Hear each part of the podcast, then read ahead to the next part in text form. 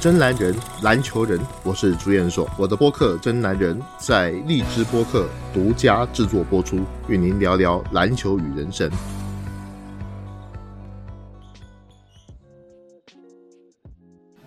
欢迎各位来到这一期的《真男人》节目。Hello，大家好，我是 Helen。哎，对我还没有介绍 Helen，Helen 就先自我介绍了，非常的自动，这个我欣赏。熟悉这个模式了。对对，我相信很多听众已经很熟悉啊，我们两个一起来主持这个节目，当然也隔了好一段时间，嗯啊，因为这阵子我们两个都挺忙的。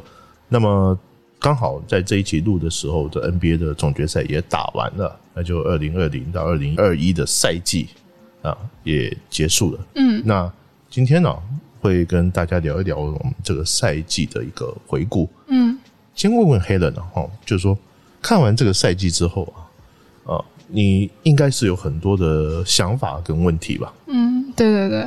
首先最大的想法就是，应该很难有人想到雄鹿会赢得总冠军吧？呃，应该是说他一直是一个冠军的候选球队之一，嗯但是呢，就好比说在前年猛龙队最后拿到 NBA 总冠军那样，到最后他的阵容可能是最完整的啊，球运也确实够好，然后每个队都或多或少存在的一些问题，最后他脱颖而出了。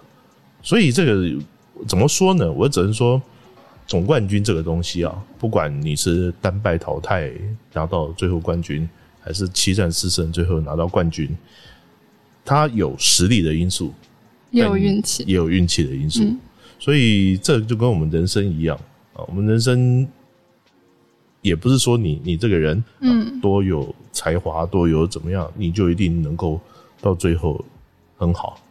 那你也会需要一点运气，也需要一点实力。当然，你没有实力，你光靠运气是不太可能的。那我们都说，像这个赛季伤病的球员很多，嗯、很多球队都是因为伤病才呃被迫没有进入到这个，但是我们也不能完全这么讲嘛，因为伤病也是实力的一部分。所以您觉得雄鹿的这个冠军有水分吗？您觉得它这个含金量一样我我认为没有一个冠军是有水分的。啊？举一个简单的例子讲，如果大家还记得雄鹿在对老鹰队的那个系列赛的时候，二比二的情况下，字母哥受伤了，嗯剩下的第五场、第六场，是不是没有字母哥的情况下拿下来的？嗯不就是这样吗？所以这显见来讲，就是说很多的球队都碰到伤病问题，难道雄鹿队就没有伤病问题？他在没有字母哥的情况下，他拿下了老鹰队，这不就也是一种实力的展现吗？对不对？嗯，所以我觉得没有所谓的水分不水分的问题，能够拿到冠军，能够走到最后，他就是有实力，也有一定的运气。那只是就是说或多或少的一个问题。我举一个简单的例子讲，在我刚开始看 NBA 的时候，一九八九年，底特律活塞队对湖人队，那时候我还在念高中，那时候好小啊，你好小，我没出生呢。呃，对啊，然后呢，那个时候啊，活塞队打总决赛之前，湖人队在西区的季后赛是十一胜零败，十一胜十一场全胜哦。然后呢，总决赛打第一场之前，湖人队的得分后卫斯科特练球的时候受伤了。嗯，那两支球队实力相当，你一个主力得分后卫受伤，那你不就完了吗？然后打到第二场的时候，魔术师约翰逊又受伤了。那湖人队不是更完了吗？你先发的两个后卫都不见了，然后打到第三场的时候，魔术师约翰逊拼死打了几分钟，结果实在撑不住了，那湖人队又输了。所以到最后，湖人队的结果是零比四被活塞队给横扫。那当然，伤病绝对是一个最主要的主因，但是谁也不会觉得说活塞队他是靠着湖人队的伤病，所以他拿到了冠军，因为伤病有的时候会不会存在啊？有存在的很多的很多的一个因素。那比如讲，像这一次雄鹿队夺冠，很多人就讲说，如果欧文没有被电受伤，那篮网队不就赢了吗？问题是我们要回顾整个篮网队他在整个赛季的一个经过。一开始的时候还没有哈登，然后欧文又各种理由缺席，然后杜兰特就带着打，嗯，然后等到哈登来了之后，杜兰特开始受伤，然后欧文又有时打有时没打，然后哈登就带着整个篮网队去冲战绩，那等到冲到一定的战绩的时候，呃，这两个人慢慢就回来了，结果哈登又受伤了，嗯，那我们换过来换一个角度来讲，就是说，是不是有一些球员受伤伤病的因素，使得你的有部分的主力他的劳累过度，才导致了最后哈登在季后赛的时候也受伤，没有办法维持一个最好的一个状况，嗯，来比赛。所以我想，有的时候这是一种写照吧，这是一种整个赛季下来的一个写照。那不管说是在季后赛受伤，还是有什么样的一个因素，我想我不会觉得雄鹿队的这个总冠军是有水分的。嗯那无论如何，我们也要恭喜雄鹿队，时隔五十年再次拿到总冠军。对比我的年纪都大，那您看好他们下个赛季还能卫冕冠军吗？老实说不看好。啊，因为我觉得雄鹿队不是一支王朝球队。嗯呃，这一次拿总冠军，相信有很多其他的球队，他会重新去思考一些问题，包括说对于整个东区环境啊，他们可能不会再那么轻视了，呃，会认真的去打球，把这个冠军给拿回来。就好比在之前猛龙队拿冠军的时候，实际上很多人也会认为，如果克莱汤姆森不受伤，如果杜兰特不受伤，那这冠军是不是已经拿到了？那实际上，你能说猛龙队当时的冠军是有水分的吗？现在的雄鹿跟当时的猛龙队很像，就是他没有绝对实力，会去高人一等。但是无论如何啊，这个冠军还是赢得有价值。那字母哥呢，也是带领球队一路过关斩将。第一轮横扫热火，第二轮险胜篮网，第三轮干掉了老鹰，总决赛又零比二逆风翻盘了太阳。那二十六岁的字母哥就已经有了两个常规赛 MVP，一个总决赛 FMVP。您认为字母哥他的历史地位会越来越高吗？他能达到一个什么样的成就呢？这个倒不好说，因为就如我说的，就是也许雄鹿队他在后面，他可以再拿一次或者是两次的总冠军，他会达到一个很好的一个历史成就。可是你说会追比像詹姆斯啊，或者是乔丹呢、我倒觉得还言之过早。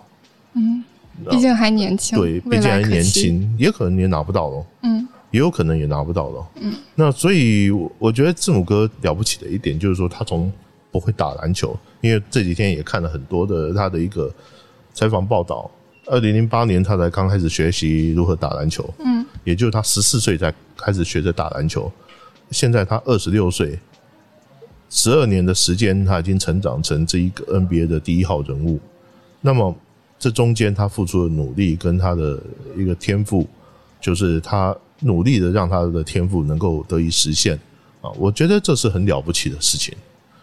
但是从另外一个层次上来讲，我们也要考虑到很多的客观因素，包括说，就如我刚刚讲的，雄鹿队不具备有高人一等的实力。所谓的高人一等的实力，就是王朝的实力。嗯就是我今年这么好，我明年我也保证我能这么好，我后年我也能保证怎么好，很难，但是他会是维持在一个非常好的一个成绩。嗯，冠军球队是年年都有的，但王朝确实是很难建立。嗯，那一八一九赛季，五星勇士巩固王朝失败，猛龙加冕。嗯本赛季猛龙位列东部十二，也就是倒数第四名。那一九二零赛季呢，湖人第十七冠。本赛季季后赛一轮游，今年是雄鹿夺冠，明年呢也是有更多的球队对他虎视眈眈。通过这种拼凑抱团的球队，往往都是昙花一现，并不会很持久。但是现在联盟状态看起来就是这样，主动降薪抱团为求总冠军，似乎是没有什么味道了。所以王朝球队到底应该具备一个怎样的特质呢？我觉得王朝球队有一个很重要的特质，就是你球队里头的球星，比如讲我们说三巨头，嗯，你最起码要有两个是自己选来自己养的。你如果只是说哦，怎么像个养成游戏？对，比如讲公牛队好了，公牛王朝里面，皮蓬跟乔丹都是公牛队自己有的。嗯，那湖人队那个可能是稍微要特殊一点，因为奥尼尔、科比啊等等这些，科比是自己的，他们是双核嘛，嗯，对不对？那时候费雪也是湖人队自己的。那你的球队里面有几个大头？我们讲后来的勇士王朝，勇士队库里、汤普森跟这个格林这三个全部都是自己选的。所以他们在处理这些人的时候，他们合同他会有办法让他比较长，然后让他们比较长时间的在一起。那如果说你所谓的王朝球队，你这些球员都是从外面找进来的，不是你自己的，是你签自由球员签进来的。那么他签的这合同的时间，他不一定会太长。他有的时候可能是一加一合同，有的时候是啊好一点的，他可以签四年，对不对？那等到四年一到，四年够不够你建构一个王朝？只要你中间有一次失手，你就不是王朝了。嗯。所以他四年的合同一到，他是不是能够维持像这样的一个成绩？那就没有办法。就好比之前詹姆斯到热火去的时候。四年，他拿了两次冠军，可是没有人说热火队是个王朝。嗯，因为詹姆斯跟波什两个人都不是热火队自己选，只有韦德是。所以从某个角度来看，我觉得有一点很重要，就是说，呃，NBA 的这所谓的抱团，我其实不喜欢这个词。我想跟谁打球，我想要走一个捷径。于理来讲，他没有错。嗯，是。但是从球队的管理的角度来说，球队自己要去冒一个风险。当我用这样的方式失败的时候，我可能要付出很大的代价，然后树倒猢狲散，我球队我要花很长的时间去重建，会变成类似像这样的情况。我们在骑士队的身上，我们就看到了很深的这个印子。当时詹姆斯回到骑士的时候，有欧文，有乐福，这两个都不是骑士队。原来的球员，而是交易来的也好，不管怎样签来的也好啊。欧文是啊，欧文是自己本人骑士队球员。那詹姆斯他原来是，但是后来他走了，然后以自由球员身份签回来。好，那么他们的合同就在一起磨合的时间就不会显得那么长，这就是会有一定程度的问题。那建立一个王朝，怎么也需要连续三年的总冠军，这也是蛮难的哦。呃，我我觉得不必要设这样的一个门槛。嗯，就说我举个例子来说，湖人王朝，大家都会嘴巴讲湖人王朝。那如果说以三连霸才能够建立湖人王朝，从一九八零到一九八九年，湖人队有十年有八次拿到西区冠军，打进总决赛，其中有五次拿到总冠军。可是没有三连霸，他们是不是王朝？我觉得不能够用所谓的三连霸来做一个定义。三连霸是从公牛队、公牛王朝才开始算。那么后来湖人队也做到了，可是后面的球队都没有做到，难道就不能说是王朝嘛？像勇士队，我就认为他们已经构筑了一个王朝，因为他们是四次都打进总决赛，然后他丢掉了两次。嗯一次输给骑士，一次输给猛龙，他等于是五年里面有四次打进总决赛了，这是一个很了不起的成就，我也可以称之为一个王朝。所以我想从某个角度上来讲说，呃，可能球迷啊会给他做这样的定义那样的定义，但是实际上如果我们去追溯历史的话，你会发觉这种定义都不准确。那建立一个王朝需要自己培养球员就够了吗？或者说自己怎么培养这些球员呢？我觉得肯定要有自己培养球员的一个机制哈。那首先就是说，必须要建构自己的核心球员。然后呢，你建构一个还不够啊，建构两个。在我心目中啊，最好的球队不是让球星来让你这个球队来强很强，而是你可以创造球星的球队。比如说湖人队，湖人队就是一个会创造球星的球队。可是现在有很多的球队，他为了要速成，他就。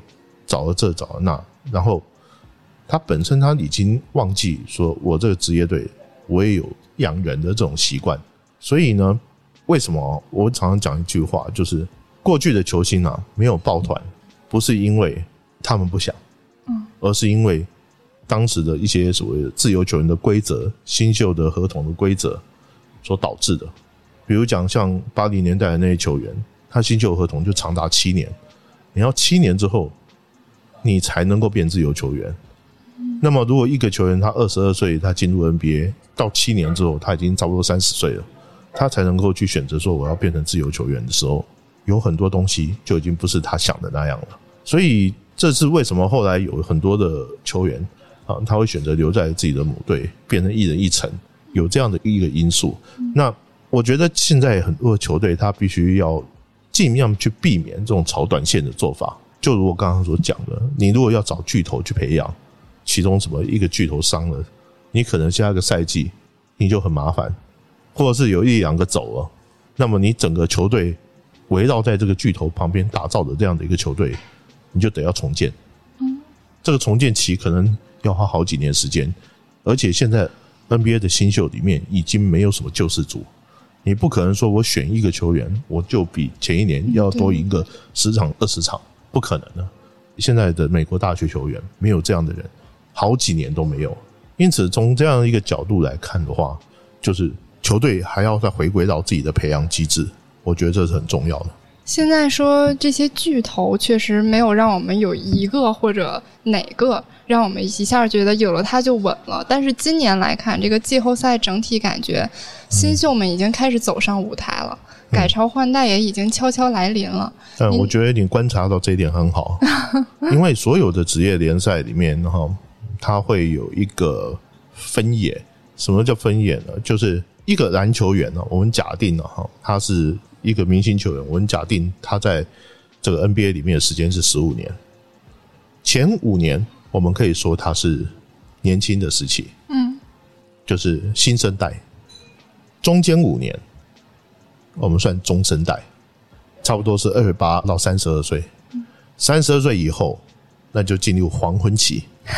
好，这个是用一个比较通俗的一个说法形容词。那么现在来讲说，我们像比如讲字母哥，字母哥现在是属于一个中生代，他虽然只有二十六岁，可是他已经进入这个联盟已经有好几年了，嗯，也超过五年的时间。但是不管怎么说，他还算很年轻吧？对，对不对？那么只要是他还很年轻，我们看到像现在有很多新出来的球员，像。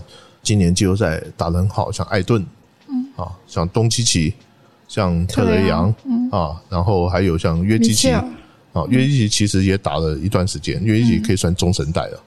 那么还有很多很多的这些年轻的恩比德，恩比德也能算中生代了。嗯，但是不管怎么说，这些球员的年纪都还不是很大，他并不是说已经到了二十八岁以上，就三十二、三十几岁。也就是说，他们的高峰期他还要维持一段时间。我们要理解一件事情啊，他们有些 NBA 的球星他会有代差。詹姆斯二零零三年进来，科比一九九六年进来，然后一九九六年进来，当时还有艾弗森、还有纳什这些人，所以他们是差了七年的时间，他是有一个代差的。那么詹姆斯的高峰期的这一段期间，詹姆斯可以说是独领风骚。当然，他跟科比他们是。有一个在二零一零年以后，在过去这十年之间啊，詹姆斯可以说是独领风骚。嗯，后詹姆斯时代，我们喜欢这么讲，就是后詹姆斯时代，有谁能够撑起这个整个联盟的大旗？我觉得很悲伤的是，我看不到美国本土球员出来。嗯，我们刚刚讲到了这几个人，除了特雷杨之外，哪一个是美国人？约基奇、塞尔维亚人、字母哥。希腊人、东契奇、斯洛文尼亚人，没有一个是美国人。恩比德是克麦隆人。那么从 NBA 的角度，他无所谓，只要你能打出来，你就是在美国篮球 NBA 的教育之下所打出来的。可是就美国自己本土来讲，他必须要去担心了：我本土的明星在哪里？因为即便是美国人，美国自己人，他也会就想说。啊，这个人他为什么不是美国人？他会去思考这个问题。那么，我觉得 NBA 它比较大方的一点就是它集天下之英才而教之。我不管你是哪里人，我也不管你会不会变成我美国男篮的对手。嗯，我帮你训练，我帮你培养，他有这种的气魄，有这种的大度。那么反过来说，美国自己本身。他自己要去培养这些人才的时候，他的的确确应该要去好好的去思考这些事情了。那是什么原因导致的？美国现在自己培养不出来本土球员了呢？呃，我觉得是一个打法的问题。比如讲说，像现在哈登、杜兰特这些球员，他们都属于这种所谓中生代，甚至有点像黄昏期了。然后哈登还不算黄昏，杜兰特已经开始在进行他职业生涯的下半场了。嗯，是。好，那但是呢，他们因为他们的成功，所以很多的球员他会效法他们的一些打法，或者是他们的一些技战术的能力，可是重叠性太高了。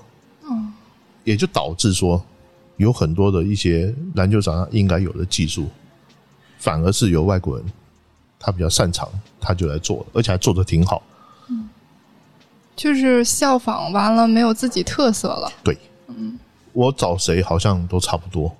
像美国队这一次奥运男篮代表队，我看他们找了一堆射手，可是你说这一堆射手有哪一个特别突出的吗？好像也没有。到头来还不是要看杜兰特？所以这个是我觉得在现在的这一辈的球星，他有的时候他被挤压啊，在球队里面他的那个技能被挤压掉，或者他自己主动学习的时候，他被挤压掉的一部分的一个能耐。然后他求速成，他希望在短时间之内他就打出一定的一个成绩。可是如果说再往更深层里面讲，有一些基本功，我觉得还是不太到位。嗯，这是我觉得比较比较可惜的地方。尤其像我们之前应该是讨论过美国常人，美国大个常人，像在约基奇的那一期里面，嗯，对，美国大个常人越来越差了。你如果说像看看今年的 NBA 的选秀啊，我突然去整理一路，我会发现你选了两轮，你好像没有看到能看的一个美国的大个子中锋，美国本土的啊，没有。那么你就会很挠头啊？为什么？因为大家都会想，中锋是需要时间去锻炼的。如果说他有天赋，他大学一年级就弃学进入到 NBA，就好比像勇士队那个威斯曼一样啊。可是呢，进入 NBA 之后，他其实他什么都不懂，他就是因为他有天赋，他就进入了 NBA。一进来之后，又发现现在整个联盟都是三分球后卫这些球员的天下，那么中锋要干什么？他不知道要干什么了，变成有的中锋他跑去投三分球，那有的中锋就很软。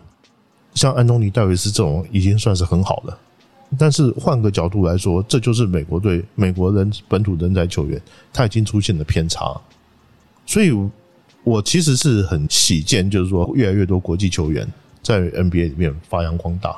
也许有一天亚洲的球员甚至中国球员也有这个机会，但是呢，就现在来讲，得天下英才而教之这一种。这是 NBA 的策略，只要你对我这个职业队有利，他也不管你是哪里人，这种的态度我是很欣赏的。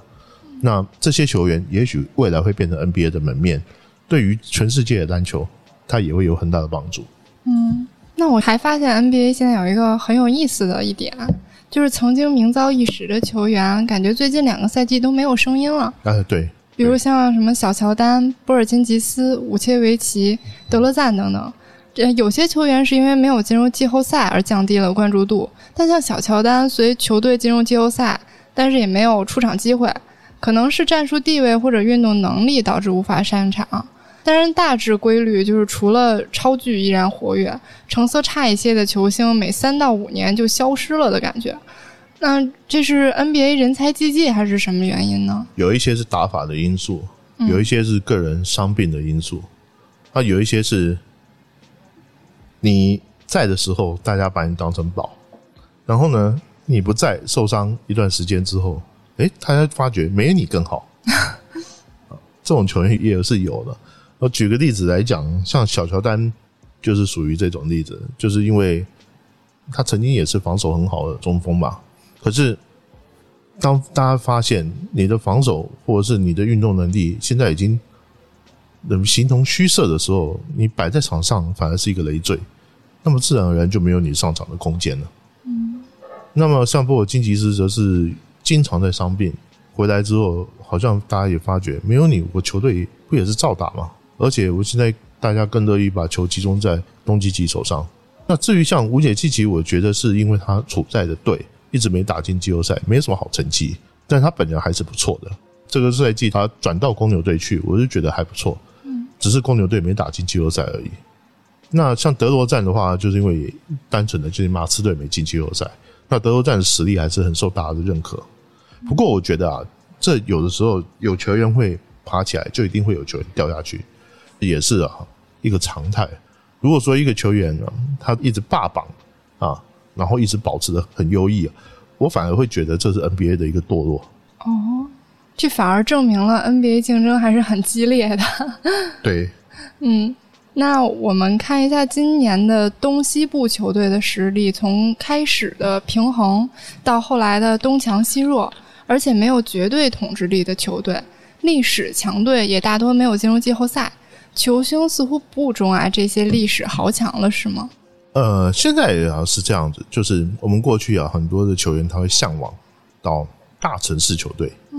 大城市球队指的是什么？指的是像纽约，在加州啊，呃，加州的湖人啊，或者是像公牛、凯尔特人这种球队。现在的球员呢，球星啊，因为我们就要知道，首先他的大城市球队跟小城市球队其实能给你的薪水不会差距太远。他唯一考虑的是什么？就是说我在你这个地方能不能够吸引到更多的球星过来？哦。这是他很重要的一个考虑，所以像纽约曾经有一段时间，他也有钱哦，他不是没钱，他也是名门球队、豪门球队。为什么大家不爱去？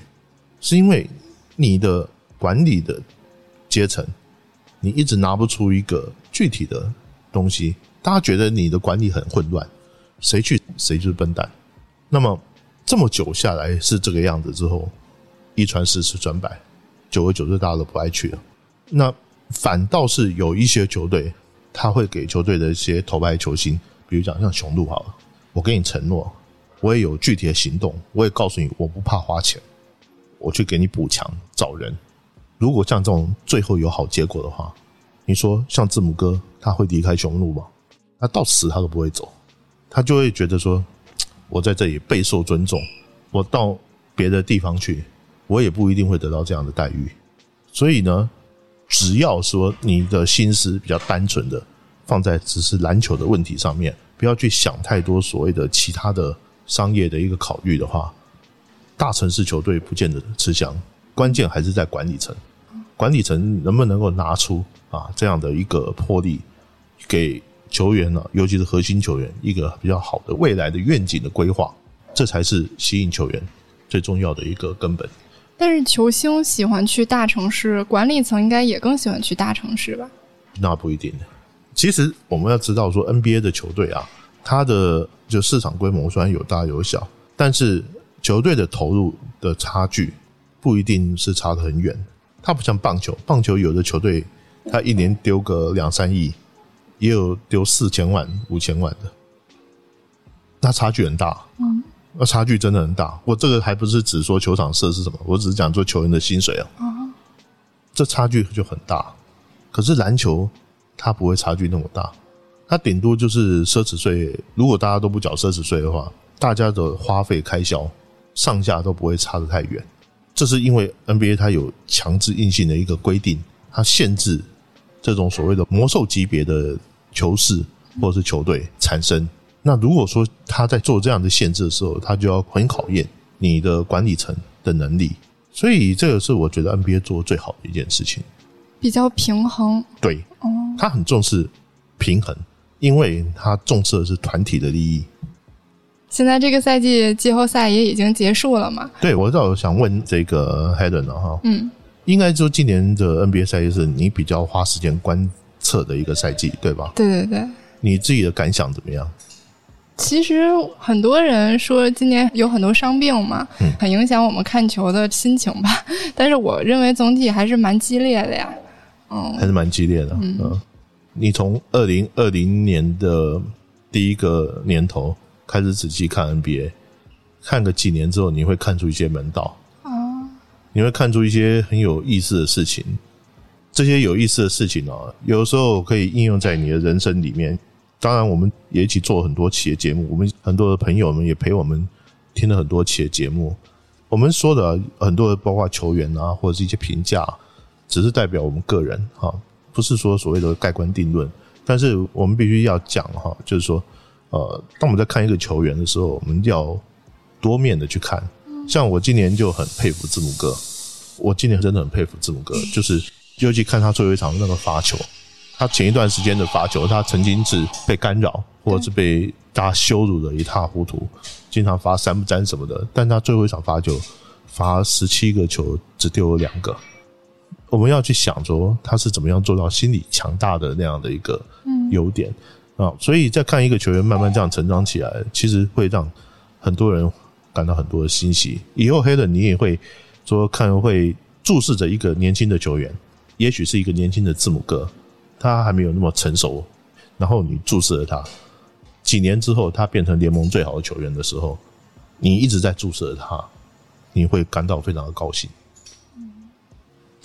您说这个我也很有感触嘛，就像呃，现在很多新生代的球员，字母哥还有特雷杨，都是在全场嘘声的情况下来罚球也好，来完成这场比赛也好，嗯，但是他们完全不像一个新兴球员。他们有一个很成熟的心态，对，反而像一些，比如像 像保罗吧，他不就是最后，嗯，打到总决赛的时候提前庆祝，后来又触发了健康条例，我觉得这个反而让我有一点怀疑，这是一个老球员该有的成熟吗？其实我倒不觉得，因为触发健康条例这种事情呢，比如说不是他故意的，嗯，就是也许他身边的人怎么样，然后跟他有了接触之后，他才会这样子。